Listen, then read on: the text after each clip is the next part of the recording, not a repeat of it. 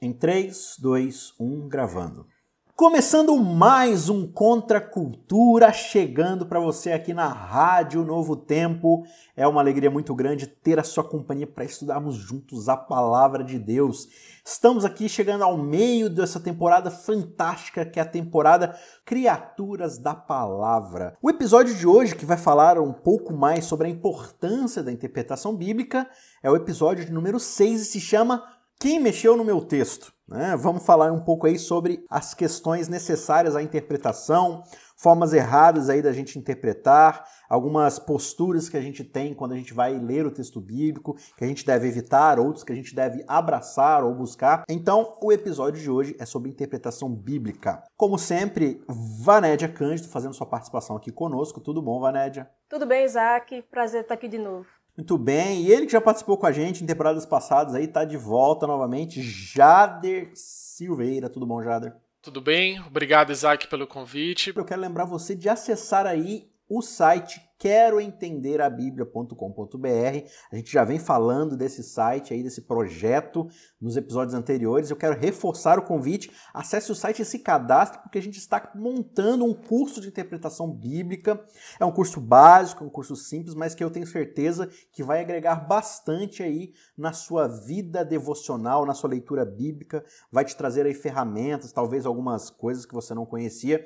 Então você vai poder se aprofundar e ler a Bíblia com muito mais proposição, com muito mais profundidade. Eu tenho certeza que vai te abençoar. E acesse também os nossos canais oficiais nas redes sociais, né? Acesse lá o youtube.com.br cristãos cansados e também o nosso site cristãoscansados.com.br e você vai encontrar bastante material lá para te ajudar no estudo da Bíblia. Beleza? Vamos então para o nosso episódio né? Por que, que a gente precisa de interpretação bíblica? Por que, que quando a gente vai ler o texto bíblico, a gente não pode simplesmente sair lendo e, e, e tirando qualquer conclusão que a gente quiser? A gente já mencionou aqui nos episódios anteriores que ah, tem pessoas que acham que assim, o texto bíblico ele é infinito de possibilidades.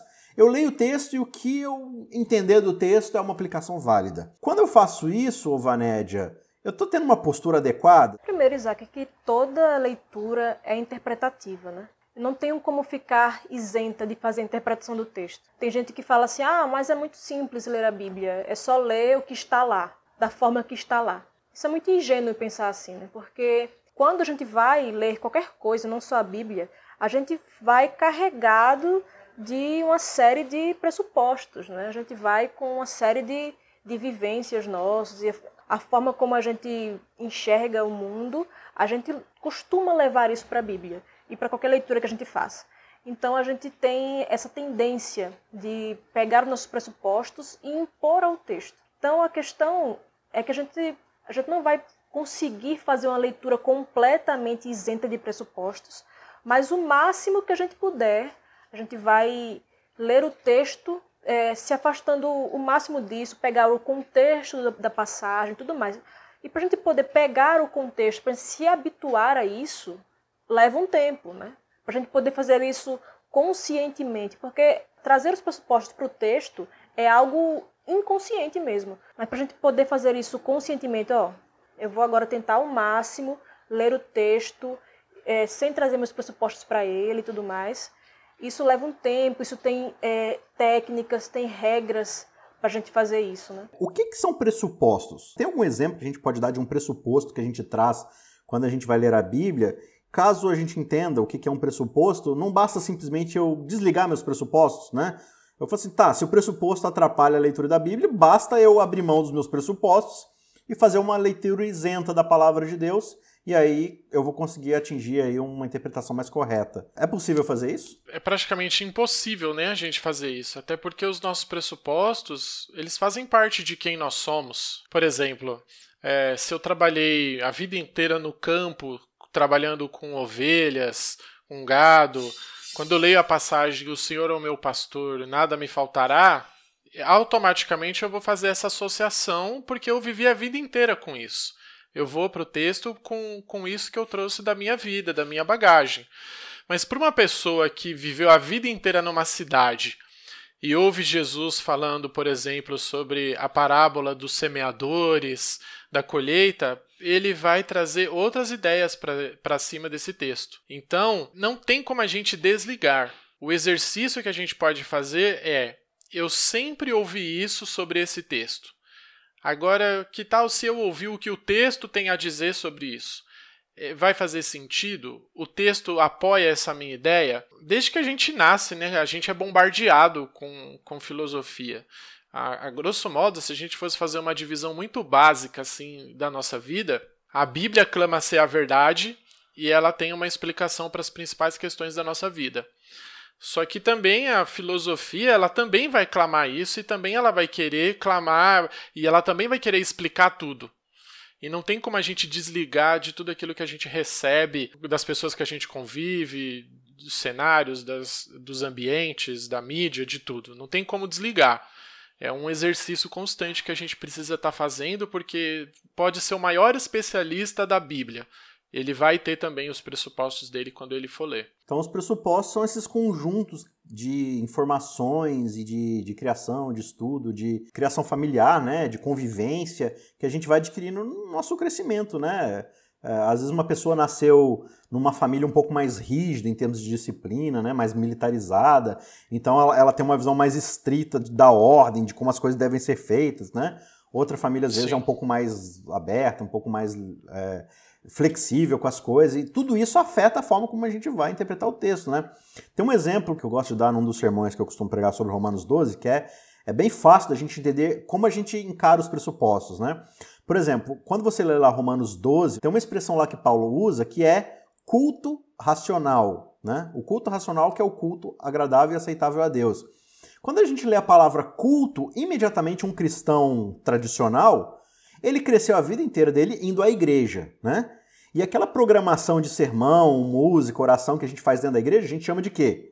De culto. Culto. Então eu passei minha vida cristã inteira ouvindo culto, culto, dentro da igreja. Programação é culto, programação é culto.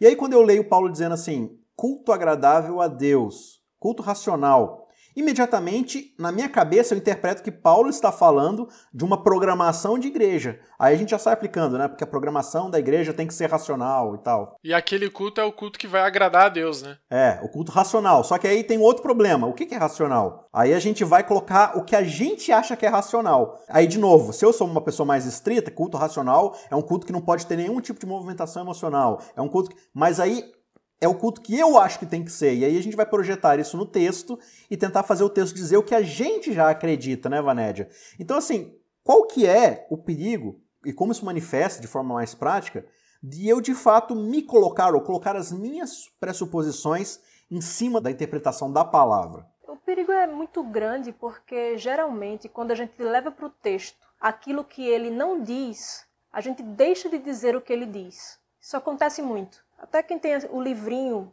da lição, né, que acompanha a lição, que é do mesmo, dos mesmos autores, né, o Como Entender a Bíblia, ele traz o exemplo do, de uma passagem, que é Mateus 18, 20, que diz: Onde estiverem dois ou três reunidos em meu nome, ali estarei eu no meio deles. Só que a gente usa isso aí para falar de quê? Se tem pouca gente no culto, Aí a gente é, é, tipo assim um consolo, né? Olha, gente, tudo bem. É para justificar a falta de compromisso do membro em ir à igreja, né? É. Aí tem que ter um quórum mínimo, né? Pra, pra basicamente é isso, né? Um quórum mínimo para que Deus se apresente, Esteja né? Então, então isso um, significa a... que eu não posso fazer culto sozinho, né? Se for Se só eu lendo a Bíblia e cantando, eu não posso fazer culto. Exato. Se a gente fosse levar isso como a gente, a sério, né? Como a gente interpreta isso, de fato, eu não poderia orar sozinho, fazer o culto sozinho. Mas a questão é que quando a gente vai olhar no contexto, o que está sendo tratado ali é com relação à disciplina na igreja. E aí, quando você vê a partir do verso 15 até o verso 20, Jesus está falando sobre, ó, se teu irmão pecar, vai arguí-lo entre ti e ele só. Se ele te ouvir, você ganhou seu irmão. Se ele não ouvir, você leva contigo duas ou três testemunhas, veja aí, duas ou três testemunhas, para que pelo testemunho de duas ou três pessoas, né, toda palavra se estabeleça.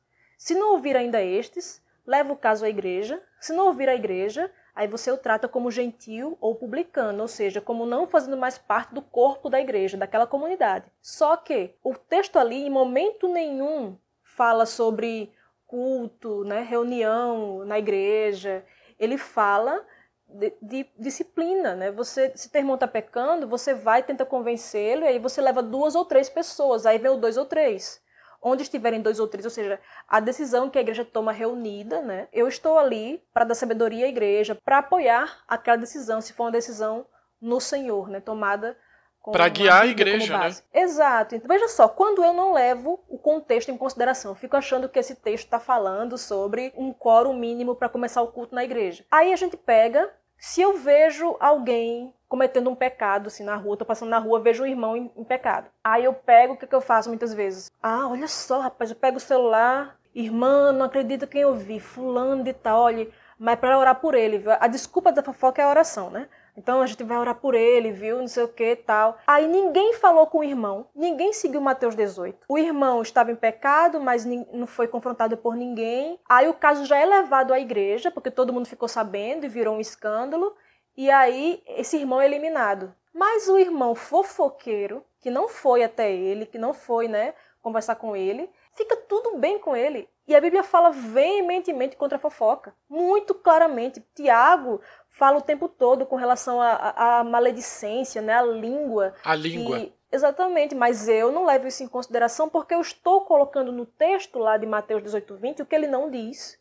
Então eu vou falar, deixar de falar do que ele diz. Muitas vezes a gente afasta pessoas da igreja porque a gente não é bíblico. A gente não trata a fofoca com a gravidade que ela tem, porque a gente não segue Mateus 18 e aí a gente trata de outra coisa que o texto não está falando. E esse é um texto muito poderoso porque no verso anterior ao que esse usa, Deus está falando que ele vai conceder qualquer coisa que essas pessoas pedirem quando elas estiverem de acordo. Ou seja, Deus não vai dar qualquer coisa que eles pedirem. Deus ele está falando que ele vai fazer de tudo para reatar essa pessoa ao corpo da igreja. Deus vai fazer de tudo para salvar essa pessoa. Então, a beleza do texto que está mostrando que a igreja e Deus farão de tudo para reatar essa pessoa, ela se perde nesse sentido quando ele é mal interpretado. Exatamente. O texto está falando ali de ganhar o irmão. O objetivo é trazer o irmão de volta e não afastar. Mas a gente muitas vezes afasta porque a gente não segue o que está ali dizendo no texto, porque a gente já vai com nossos pressupostos para o texto, não deixa o texto falar. Esse é o grande caso, de fato, de a gente não se submeter à palavra, mas de colocar nossa carga interpretativa é, em cima do texto, né? E, e isso acontece já de muitas vezes, imagino, porque a gente julga, principalmente a gente que está na igreja há muito tempo, já ouviu muito sermão, principalmente quando a gente já ouviu muito sermão. Por exemplo, a TV Novo Tempo, a Rádio Novo Tempo, né, da qual eu trabalho aqui, faço parte, é, ela é uma benção em muitos aspectos, né, porque ela leva a mensagem para muitas pessoas que não conhecem, mas também, por outro lado, a gente acaba ouvindo muita programação, assistindo muito sermão, muito pregador, muita mídia, o tempo todo, o tempo todo, muito conteúdo, e a gente não lê de fato a palavra sozinho ali, despido dessas coisas, a gente ali analisando o texto. E o que acontece? Quando a gente ouve muito sermão, a gente sempre está pegando um pouco da carga interpretativa daquele pregador, né? Um pregador que já teve a sua experiência com o texto, que já fez análise dele do texto e tal. E muitas vezes essa familiaridade que a gente vai atribuindo ao texto bíblico, né, que a gente vai agregando no decorrer da nossa vida na igreja, é, ouvindo todos esses sermões, todas essas mensagens, vai criando na gente outros pressupostos também, né? Então a gente já cria uma biblioteca de interpretações, e aí quando vem uma outra pessoa e fala assim: "Ah, irmãos, vamos ler o texto bíblico tal" na igreja, né? Aí você nem abre a Bíblia. Você fala assim: "Ah, esse texto eu já conheço. Ele fala disso e disso e disso". Você já se fecha para uma utilização do texto ali, você já julga que já sabe de cor, já sabe as ideias, e aí a gente perde muitas vezes de tentar de fato entrar mais fundo no texto e aprender o que a Hermínio está dizendo, né? Sim, e a gente acaba limitando o poder de Deus na palavra, né?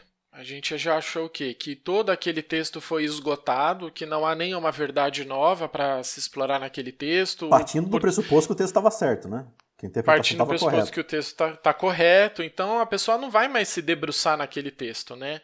Ela acaba limitando o, o autor do texto naquela mensagem ali apenas, né? Achando não, aquilo ali é para aquela época, já se esgotou, o texto não possui outras verdades, ele não se encaixa com o contexto maior e o texto acaba se encerrando ali, é como se a pessoa, tipo, essa parte da Bíblia já está resolvida. Assim, às vezes eu vou falar na igreja e eu peço para as pessoas completarem a frase, né? Um texto bem conhecido, Mateus 6:33.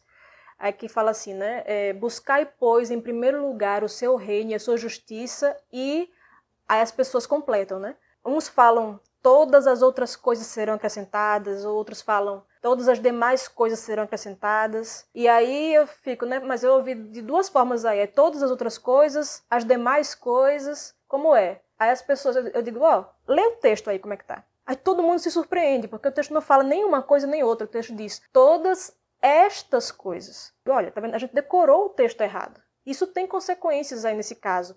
Porque quando a gente vai olhar o que, que são estas coisas, Jesus explicita quais são estas coisas. Você olha no contexto, está falando de comida, bebida e vestes. Ou seja, Jesus vai dar o básico, Deus vai dar o básico para que a gente consiga sobreviver, né? E, e, claro, algumas pessoas podem ter mais do que isso. Só que ele não prometeu isso. Ele prometeu que a gente vai ter o que comer, o que beber, o que vestir. A gente fica, ah, não, mas eu vou passar naquele concurso porque eu busquei em primeiro lugar o reino de Deus, então todas as outras coisas serão acrescentadas. E aí fica a imaginação livre, né? O que eu quiser dizer. Sim. Eu, aí você já junta carro... com o texto que o Jada falou ali, né? De que Isso. se você orar em nome de Jesus, aí, Vai aí dar. mesmo que chega, né? Aí a pessoa acha Sim. que orar em nome de Jesus é, é Senhor, eu quero um carro em nome de Jesus, amém. Né? Você colocou assinar, é, é, o em nome de Jesus, amém, é o alakazam do cristão, né?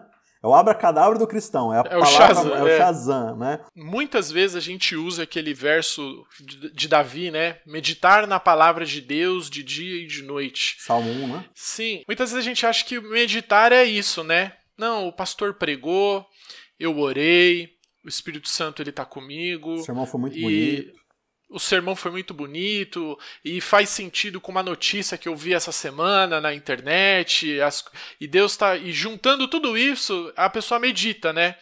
E muitas vezes a gente deixa de usar o mais importante, que é a nossa mente em cima do texto bíblico. Então, usar a mente no texto bíblico não é algo não espiritual. Que nem a Valéria falou, é, vamos perguntar quem são esses personagens, né?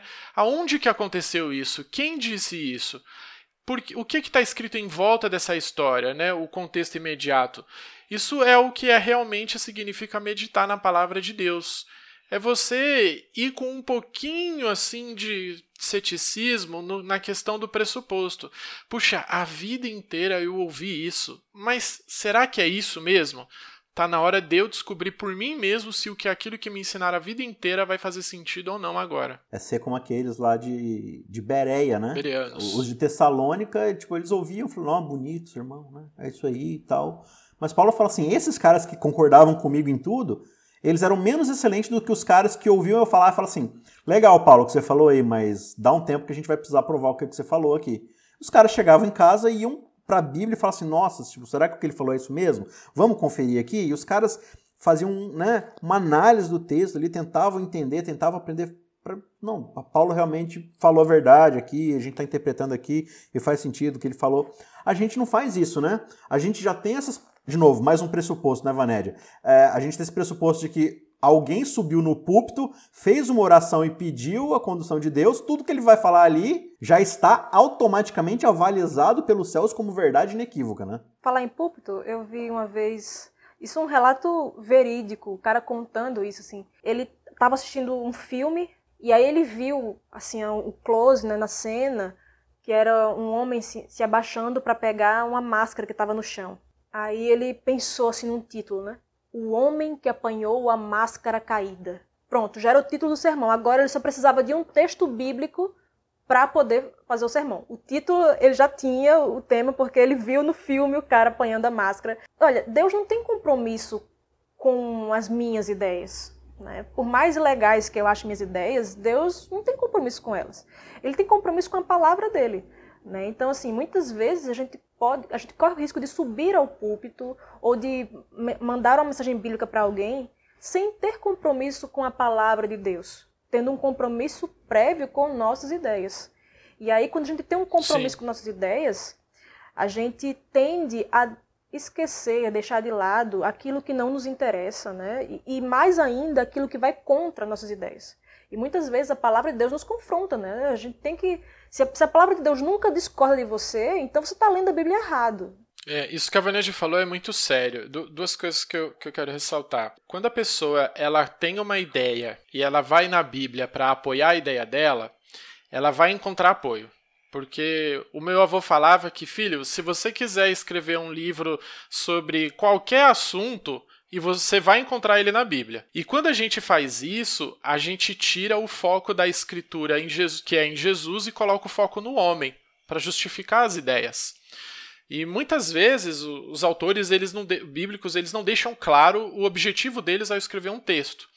É, João ele faz uma exceção quando ele fala no final do Evangelho, em, no capítulo 20, no verso 30 e 31, que ele fala: Olha, esse, esse Evangelho foi escrito para que vocês acreditem que Jesus é o Cristo, e vocês crendo, vocês vão ter vida. E Lucas fala, né, que ele registra a fala de Jesus que a lei, os profetas e os salmos, eles testificam de mim. Então, quando você tira esse foco, essa, essa ideia primária de que toda a Bíblia é sobre Jesus, mas não, agora ela é sobre mim, você está destruindo um dos pilares da fé, de que o objetivo da Bíblia é que a pessoa compreenda a salvação cada vez mais e como ela pode se salvar em Jesus. Mas quando você traga essas ideias como a Vaneja falou, né? A pessoa tá dirigindo, cara, veio aqui um sermão, viu um acidente, a máscara caiu. Cara, isso aí vai dar uma ilustração pro meu sermão. Agora eu preciso encontrar um texto na Bíblia que vai apoiar isso. Você tá destruindo Agora só preciso a... de um sermão para minha ilustração, né? Só preciso de um sermão para minha ilustração, exatamente. Você está destruindo quem Jesus é e toda a obra que ele fez na Terra. Isso, isso me lembrou de uma piada, né? Que a, uma, diz a piada assim que uma vez a mulher chegou pro marido e falou assim: amor, eu queria um, um, aparelho de som. Aí ele falou assim, mas qual modelo que você quer? Aí ela, aquele que vem com o carro por fora. Isso aí que Jader falou, que a pessoa, quando vai na Bíblia querendo achar uma coisa, ela acha.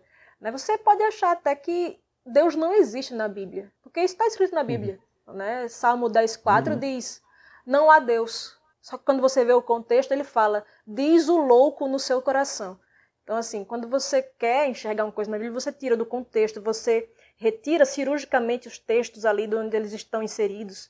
E aí a gente é, faz um monte de. coloca a imaginação para funcionar e faz né, sermões inteiros com base numa coisa que a gente tinha como pressuposto. Fizeram um experimento num lago e aí colocaram né, alguns turistas lá. Eles estavam num barco e o experimento era o seguinte: uma vareta era levantada por alguns segundos e baixada. Depois ela levantada de novo por alguns segundos e baixada. E aí eles pediram para que aquelas pessoas no barco desenhassem o que elas viram. Apesar de que eles tivessem visto uma vareta, né, uma coisa assim reta, eles fizeram um desenho que era assim, uma coisa encurvada. E aí você entende por que eles fizeram esse desenho assim, apesar de terem visto uma vareta, porque quando você sabe que eles estavam ali no Lago Ness, era o lago que eles estavam lá, e vão muitos turistas lá ao Lago Ness, porque tem o famigerado monstro do Lago Ness, né?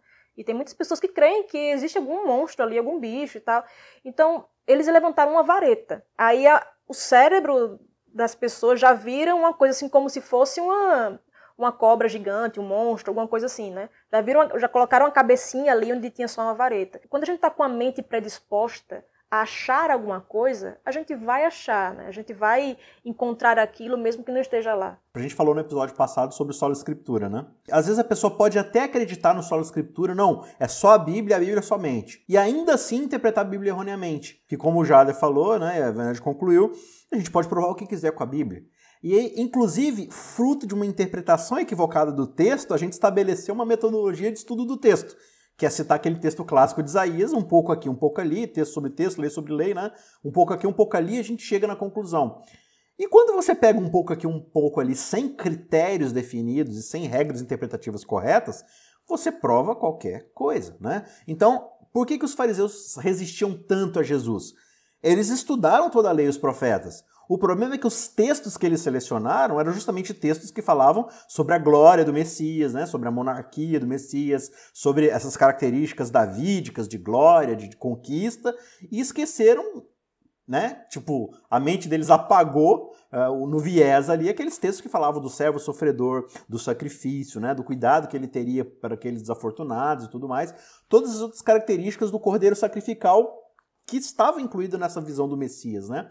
Então tem todo esse perigo, né? A gente tem que ter critérios corretos, a gente tem que ter maturidade suficiente para entender que a gente não é a palavra final, é a Bíblia que é a palavra final. E para entender qual é essa palavra, a gente precisa de fato é, se esvaziar dos nossos pressupostos. É claro que isso é impossível completamente, né?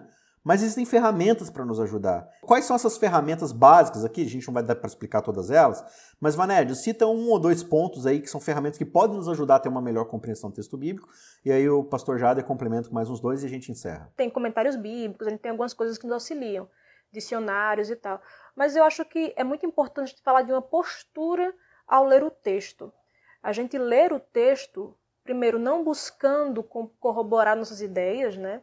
Ler o texto, Confirmar aquilo que a gente já acredita. Isso, ler o texto com uma humildade né, hermenêutica e a gente buscar ver no texto, olhar assim onde começa, onde termina o texto, e olhar o texto contextualmente, aprender a pensar contextualmente. Peraí, isso aqui, esse é, capítulo, esse versículo aqui, ele não está todo o pensamento do autor. Onde começou e onde terminou o pensamento do autor. E eu tentar fazer sempre esse exercício, fazer perguntas ao texto. Para ele, está falando com quem? Por que ele está falando isso? Quem é que está falando? Né? Qual o contexto que estava aqui sendo é, passado? Então, tudo isso vai nos ajudar a gente se aproximar ao máximo da intenção do autor e não colocar nossas ideias no texto. Né? A Bíblia ela, ela é um livro que ela clama ser a verdade. E ela foi escrita de um jeito muito intencional. Então a gente deve valorizar todo o conteúdo que está ali escrito. Se, porque se foi escrito, ele tem uma verdade que ele quer transmitir. E eu acho que um, um outro ponto muito importante também é que a Bíblia ela não é um livro sobre mim. Eu não tenho que abrir a Bíblia, não tenho que abrir a caixinha de promessas e pescar ali uma mensagem que vai melhorar o meu dia. Porque o objetivo de Deus é salvar o ser humano. Então a Bíblia, ela, o assunto mais importante é Jesus. Eu acho que toda a história, todo o texto, no final, ele, você tem que compreender mais sobre a salvação.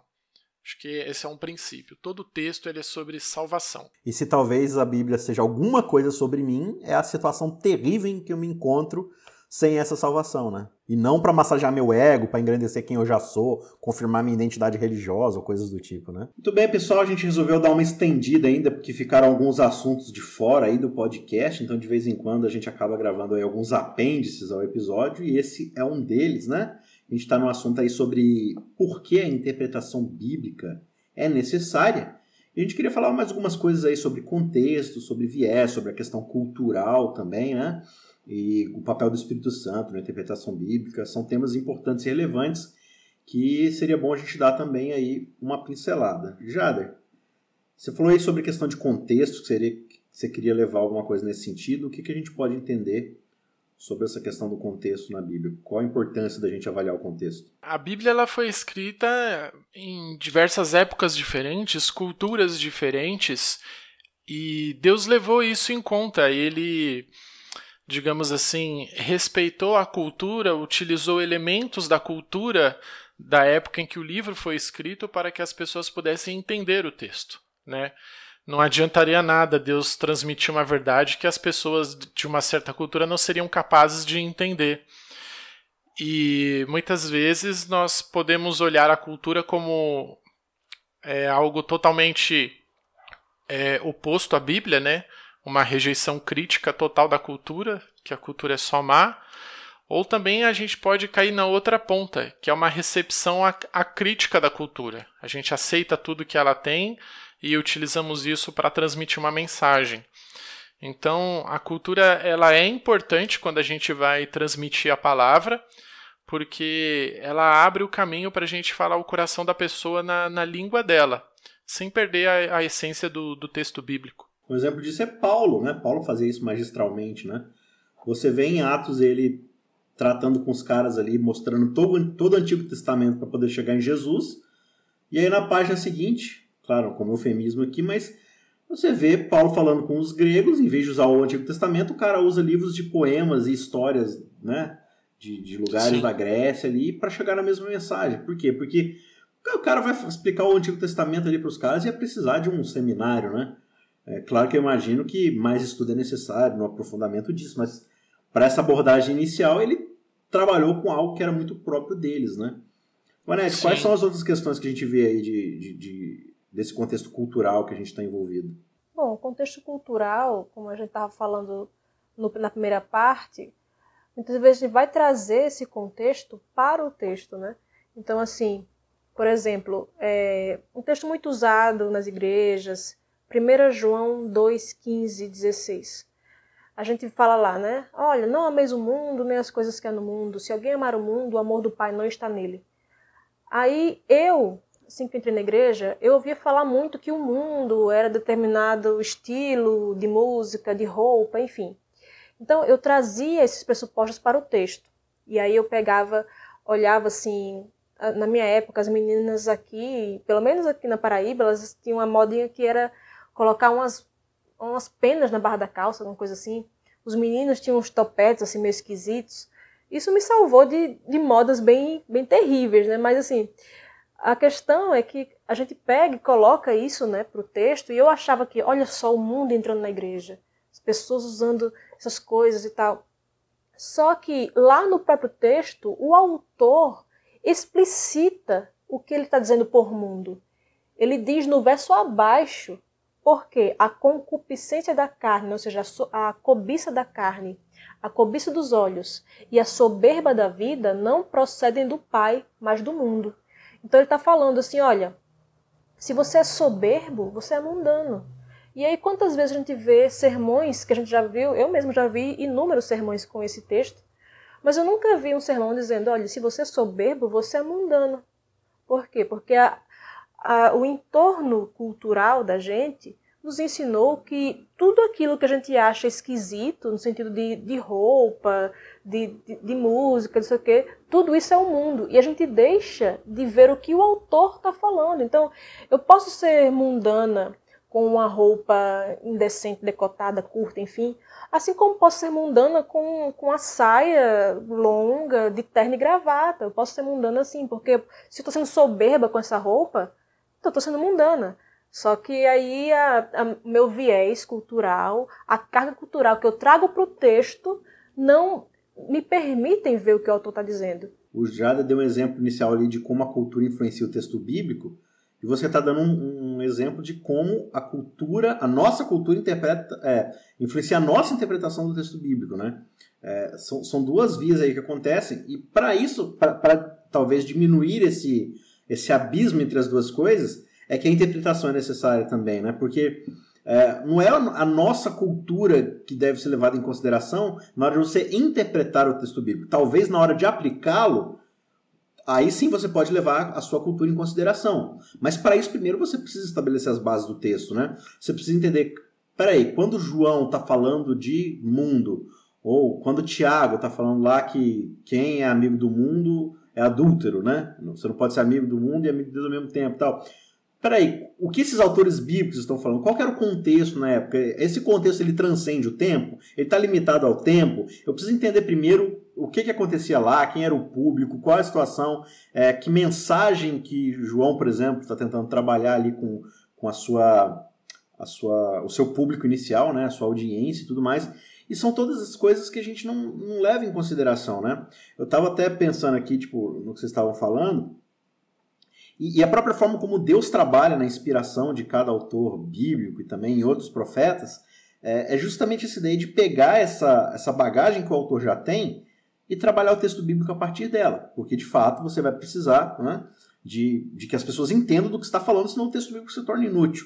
E, ao mesmo tempo, essas ideias elas vão transcender o tempo, mas não necessariamente, às vezes, é, você vai pegar aquela coisa literal e traduzi-lo. Você precisa entender como é que ela funciona para o público inicial, e por isso você tem arqueologia, você tem a história, você tem a, a sociologia da história, você tem várias disciplinas que vão tentar entender como funcionava o pensamento naquela época.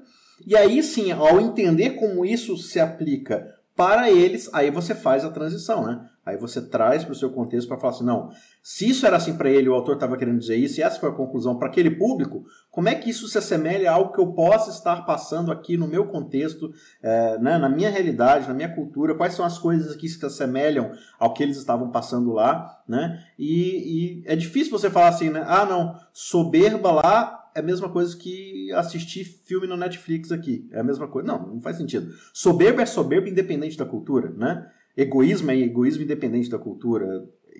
Então, são esses princípios que a gente vai extraindo na interpretação bíblica que a gente vai aplicando e trazendo para a nossa época aqui, né? Por exemplo, é no Isaías, que ele fala assim: Ainda que os seus pecados sejam vermelhos como a escarlata, eles serão brancos como a neve. Teve uma, uma equipe que eles foram fazer uma tradução de uma Bíblia nessas tribos asiáticas e eles nunca viram neve. Nem tinha a palavra neve na tribo. E quando eles foram fazer essa parte da tradução do texto, eles procuraram na tribo e na região o que era o mais branco que eles tinham para poder interpretar o texto, para poder traduzir o texto. E eles encontraram que a única coisa branca que eles tinham, muito branca, era coco.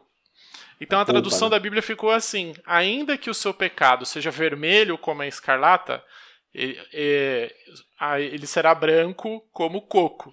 Ou seja, o texto ainda está falando do pecado, mas ele está utilizando verdade, ele elementos deve, da cultura. Ele deve ter falado, mesmo se o seu pecado for vermelho como urucum, né? Ele Sim. vai ficar branco como a polpa do coco. Sim. Então, assim, utilizou elementos da cultura para poder ainda manter a mensagem para transmitir. Saindo um pouco do escopo bíblico e indo para o escrito de Ellen White, que, os adventistas estão mais familiarizados. É, Ellen White ela tem livros sobre os eventos finais, né? no próprio Grande Conflito ela fala sobre o tempo do fim e tudo mais. E nessas profecias onde Ellen White ela, ela fala a respeito do tempo do fim, ela fala de perseguição e tudo mais, ela explica, por exemplo, na sua visão, que ela vê os, os santos sendo perseguidos por pessoas armadas de espadas. Né? Aí você para e pensa, peraí, mas se Jesus voltar hoje, eu vou ser perseguido com espadas? Será que isso é uma realidade? Né? É, ou, ou será que eu vou ser perseguido por, sei lá, drone, satélite, é, metralhadora semiautomática, automática, que seja, armas hoje muito mais evoluídas do que uma espada. Agora, por que que Ellen White não pega e escreve assim, ah, mas no futuro a gente vai ser perseguido por metralhadoras?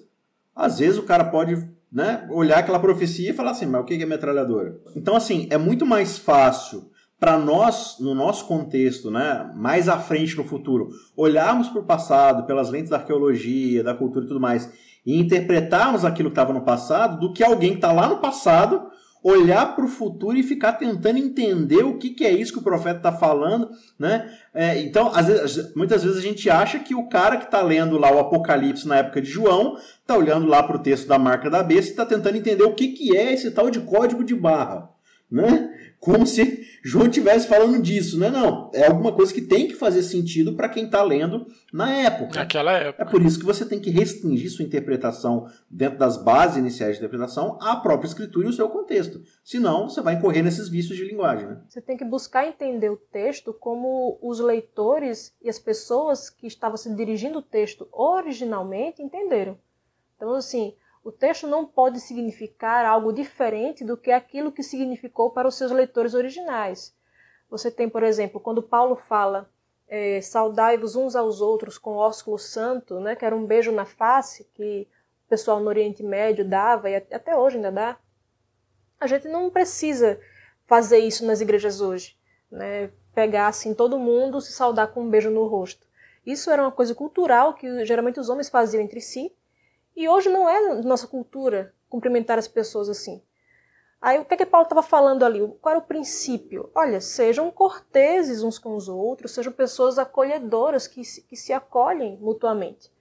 Como é que nós costumamos nos acolher aqui? Né?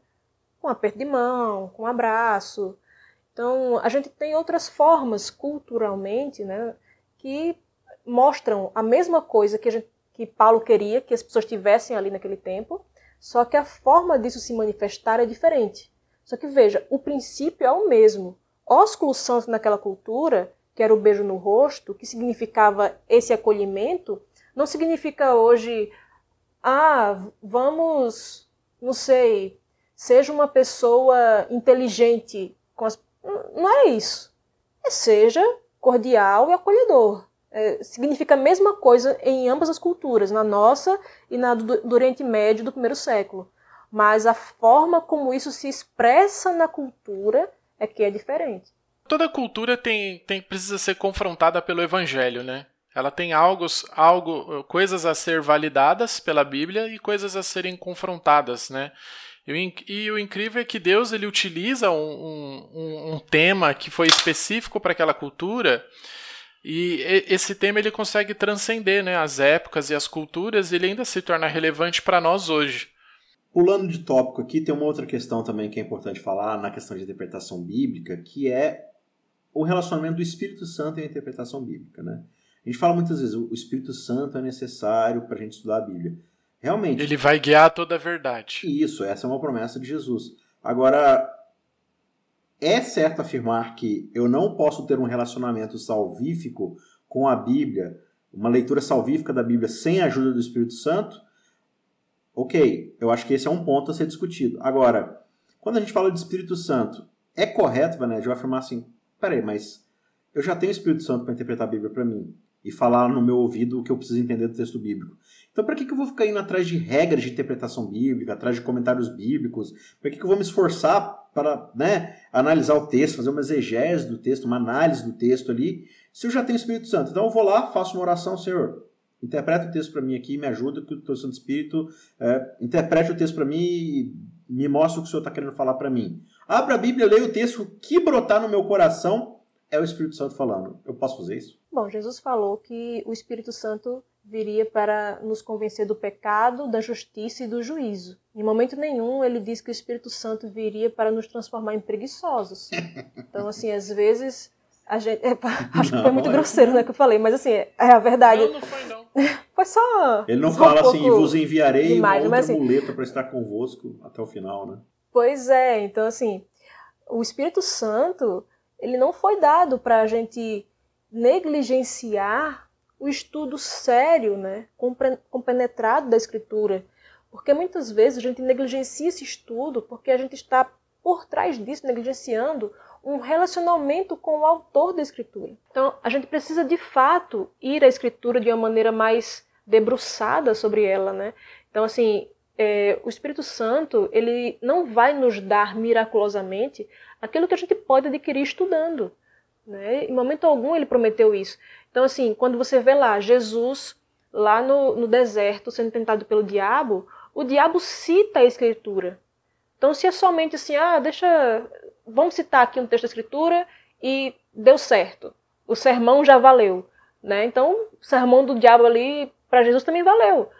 Ele cita a Escritura, tirando o texto do contexto, e Jesus vai exatamente colocar: olha, não é assim que se interpreta. O diabo diz: está escrito, é, atira-te daqui de cima, né? Porque está escrito: aos seus anjos dará ordem para que te guardes não tropece nenhuma pedra. Jesus fala: mas também está escrito: não tentarás o Senhor teu Deus. Então, assim, a gente acaba muitas vezes tentando a Deus. Ah, mas aí, se eu estou lendo aqui, eu estou em oração, o Espírito Santo vai me guiar. Eu tenho certeza que, por mais que você tenha orado antes de sair de casa, quando você vai atravessar a rua, você olha os dois lados.